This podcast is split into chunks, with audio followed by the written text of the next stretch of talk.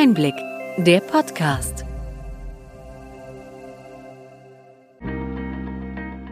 Sie hören den Einblick-Podcast. Der Podcast für den tieferen, aber knackigen Einblick in die relevanten Ereignisse des Gesundheitswesens der vergangenen Woche vom Gesundheitsmanagement der Berlin Chemie. Heute ist der 26. März 2021. Welche Themen stehen diese Woche im Mittelpunkt? Wir beschäftigen uns heute mit dem EU-Impfzertifikat und schauen nach Altötting. Dort gibt es bereits einen digitalen Impfausweis. Junge Erwachsene ziehen Videosprechstunden den herkömmlichen Arztbesuchen vor. Im Mittelpunkt unserer Folge steht das AMNOG. Das Arzneimittelmarkt-Neuordnungsgesetz wurde vor zehn Jahren beschlossen. Womit wollen wir beginnen? Wir hatten schon zum europäischen Impfpass berichtet. Die EU-Kommission möchte nun ein Digital Green Certificate zum Nachweis von Corona-Impfungen bis Ende Juni einführen, sofern die Technologie bis dahin einsatzbereit ist. Dieser Nachweis soll mit den Impfzertifikaten der 27 Mitgliedsländer kompatibel sein. Weiter sollen auch Tests und Krankheitsverläufe dokumentiert werden. Damit könnte ein halbwegs ungehinderter Reiseverkehr in Europa ermöglicht werden. Wie sieht es bei uns in Deutschland aus? Wie laufen die Vorbereitungen? Der digitale Impfnachweis soll bei uns im Mai eingeführt werden. Wir hatten von der knappen Ausschreibungsfrist berichtet. Im Landkreis Altötting gibt es ein spannendes lokales Projekt. Innerhalb eines Monats wurde ab Mitte Dezember ein Impfnachweis realisiert, der neben einer Karte via QR-Code auch digital lesbar ist. Expertinnen aus Kommunen und IT machten das Projekt über die Weihnachtsfeiertage möglich. Seit Januar können die Bürgerinnen des bayerischen Landkreises die Karte und die digitale Anbindung nutzen. Das ist doch mal ein gutes Beispiel, was mit Engagement und Einsatz klappen kann. Da bleibt zu hoffen, dass viele positive Erfahrungen die Digitalisierung im Gesundheitswesen nach vorn bringen. Die Bertelsmann Stiftung befragte Nutzerinnen der Corona-Warn-App, was ihnen wichtig für die Akzeptanz sei. Ein Ergebnis der repräsentativen Umfrage war, dass für die Zufriedenheit mit der App deren konkreter Alltagsnutzen im Vordergrund steht. Datenschutz und Sicherheit spielt für die Nutzerinnen eine geringere Rolle. Jeder zweite, der die App nicht aktiv nutzt, gab an, dass er keinen persönlichen Nutzen sehe. Die Corona-Warn-App startete im vergangenen Jahr mit hohen Erwartungen und wird inzwischen recht kritisch gesehen. Was könnten die Verantwortlichen aus dieser Umfrage im Hinblick auf weitere Projekte lernen? Auf jeden Fall, so raten die Expertinnen, sollte bei der elektronischen Patientenakte darauf geachtet werden, den Bürgerinnen einen konkreten Nutzen zu bieten.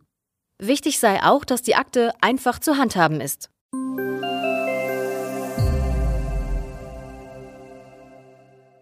Schauen wir in die Zukunft. Die Krankenkasse Vivida BKK und die Stiftung Die Gesundarbeiter haben 1000 Jugendliche und junge Erwachsene zwischen 14 und 34 Jahren zur Zukunft der Gesundheit befragt. Wenig überraschend, die Digitalisierung der Medizin wird von den Befragten mehrheitlich positiv gesehen. Besonders die herkömmlichen Praxisbesuche sollten durch Videosprechstunden ersetzt werden. Bleiben wir bei den Videosprechstunden. Arztkonsultation.de verbessert das Angebot der Videosprechstunden für Krankenhäuser und MVZ. Größere Organisationen können beispielsweise die Sprechstunden individualisieren und in eigene Strukturen und Abläufe integrieren.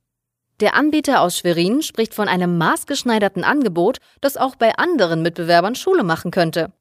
Übrigens flossen in die Entwicklung die Anregungen der bisherigen Nutzerinnen in mehr als 70 Krankenhäusern ein.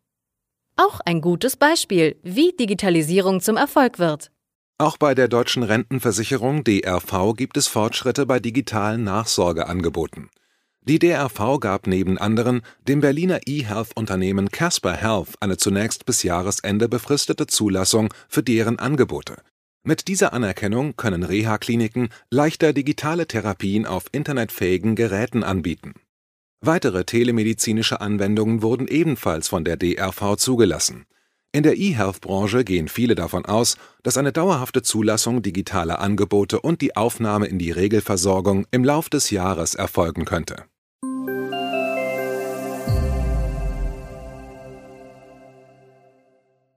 Zehn Jahre Amnok war dem gemeinsamen Bundesausschuss GBA eine ganztägige Jubiläumsveranstaltung wert, natürlich online.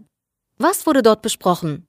Mit dem Arzneimittelmarkt-Neuordnungsgesetz wurde die frühe Nutzenbewertung für neue Wirkstoffe vor zehn Jahren eingeführt. Es war ein radikaler Umbruch für die Preisgestaltung von Arzneimitteln. Die Preise werden seither zwischen Herstellern und gesetzlichen Krankenkassen verhandelt. Grundlage für die Verhandlung ist das frühe Nutzenbewertungsverfahren, in dem das Institut für Qualität und Wirtschaftlichkeit in der Medizin IQWiC zunächst eine wissenschaftliche Bewertung des Dossiers des Herstellers vornimmt. Anschließend bewertet der GBA den Zusatznutzen des neuen Wirkstoffes gegenüber einer zweckmäßigen Vergleichstherapie. Dieses Verfahren ist bei der Veranstaltung zunächst von Professor Josef Hecken, dem Vorsitzenden des GBA, als lernendes, sich weiterentwickelndes System vorgestellt worden er lobte insbesondere die wachsende Qualität der Dossiers, die kontinuierlich gestiegen sei. Was genau steht in den Dossiers? Darin stellt der Hersteller den Zusatznutzen seines Arzneimittels gegenüber der Vergleichstherapie anhand von wissenschaftlichen Studien vor. Bei der Einführung der Nutzenbewertung war das ein großes Problem, da die Zulassung eines Arzneimittels andere Nachweise erfordert als die frühe Nutzenbewertung. Bis heute gibt es oft Streit darüber, dass die geforderte zweckmäßige Vergleichstherapie die den Standard der Therapie abbilden soll, sich im Lauf eines Verfahrens ändert und die Studien dann vom IQWiC abgelehnt werden bzw. deren Ergebnisse nicht für die Nutzenbewertung berücksichtigt werden.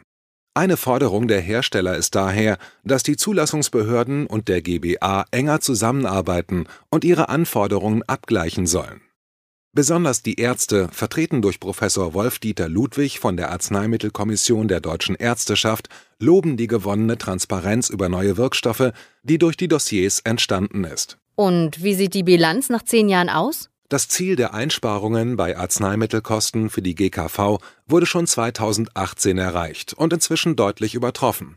Das Amnok wirkt langfristig und hat zu deutlichen Preissenkungen bei neuen Wirkstoffen geführt Daher werden inzwischen viele Arzneimittel aus Deutschland exportiert, weil sie hier im europäischen Vergleich günstiger eingekauft werden können. Darauf wies der Verband der forschenden Arzneimittelunternehmen VFA in seiner Stellungnahme hin. Haben wir dadurch weniger moderne Arzneimittel zur Verfügung? Zu Beginn haben einzelne Produkte den deutschen Markt verlassen. Zu Einschränkungen in der Versorgung hat das nach einhelliger Meinung allerdings nicht geführt.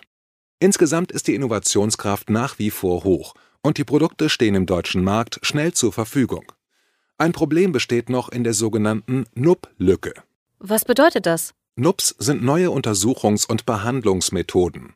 So werden noch nicht zugelassene Methoden bezeichnet, die im Krankenhaus eingesetzt werden und noch nicht in den normalen Leistungskatalog eingeführt wurden.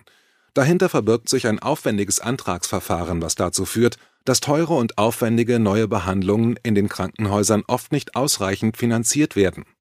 Darauf wiesen sowohl Dr. Kerstin Wolf von der Deutschen Krankenhausgesellschaft als auch Josef Hecken hin. Insgesamt ist auffällig, dass besonders Wirkstoffe gegen schwerwiegende und schnell verlaufende Erkrankungen oft sehr gute Nutzenbewertungen bekommen.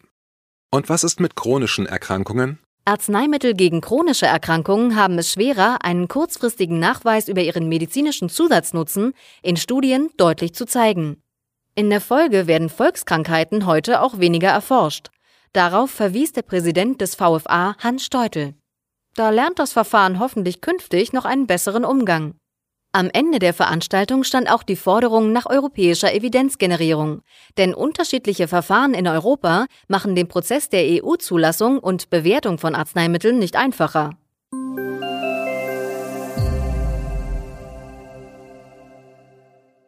Kommen wir zum Geld. Wie die infolge der Corona-Pandemie stark gestiegenen Hygienekosten von den Arztpraxen getragen werden sollen, bleibt nach einer weiteren Sitzung des erweiterten Bewertungsausschusses unklar. Die Krankenkassen seien vollkommen unbeweglich und hätten an einer angemessenen Erstattung der Aufwände in den Praxen kein Interesse, kommentierte Dr. Andreas Gassen, der KBV-Chef. Um Erstattung geht es auch bei einer Entscheidung zu den DIGAs. Hier wurden EBM-Honorare für deren Verordnung beschlossen. Die Erstverordnung einer zugelassenen Gesundheits-App wird mit 2 Euro erstattet, auch rückwirkend ab Jahresbeginn. Das wird für zwei Jahre extra budgetär und ungedeckelt bei jeder Erstverordnung honoriert werden. Außerdem wurde für die Schlaf-App Somnio die Vergütung der ärztlichen Therapiekontrolle beschlossen. Diese wird künftig mit gut 7 Euro einmal im Behandlungsfall erstattet. Dazu passt die Nachricht, dass das Hilfsmittelverzeichnis des GKV-Spitzenverbandes erweitert wurde. Seit 2017 gibt es die Verpflichtung, das Verzeichnis regelmäßig auf den neuesten Stand zu bringen. Im März wurden neben vielen Neueintragungen und Streichungen auch zwei neue Untergruppen eingeführt. Diese sollen helfen, dass digitale Hilfsmittel schneller in die Versorgung der gesetzlich Versicherten aufgenommen werden können. Womit werden wir uns in den kommenden Tagen beschäftigen? Der Sachverständigenrat zur Begutachtung der Entwicklung im Gesundheitswesen legte sein neuestes Gutachten vor. Die Gesundheitsweisen fordern darin eine Digitalisierungsstrategie aus einem Guss. Das werden wir am 8. April in unserem Einblick-Newsletter eingehend betrachten. Wir fügen in den Shownotes den Link zu unserem Einblick-Newsletter ein. Sie können sich dort für den kostenfreien Bezug des Newsletters anmelden. In der nächsten Woche macht unser Podcast eine kleine Osterpause.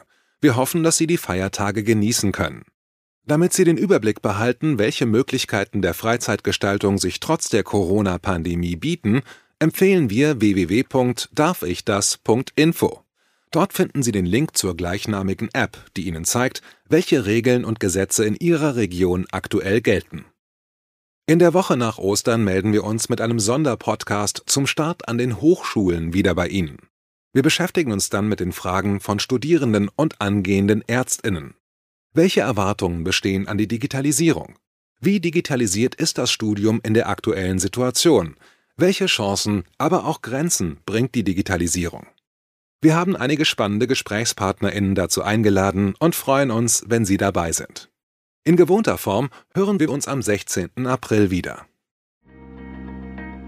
Wir hoffen, dass Ihnen die breite und bunte Palette an Nachrichten und Informationen gefallen hat. Bitte schicken Sie uns gerne Anregungen und Fragen an gesundheitsmanagement at berlin-chemie.de. Wir wünschen Ihnen für die kommende Woche alles Gute und sagen heute schon einmal frohe Ostern. Genießen Sie die Feiertage und bleiben Sie vor allem gesund. Wir freuen uns, wenn Sie am 9. April wieder beim Einblick-Podcast vom Gesundheitsmanagement der Berlin Chemie dabei sind.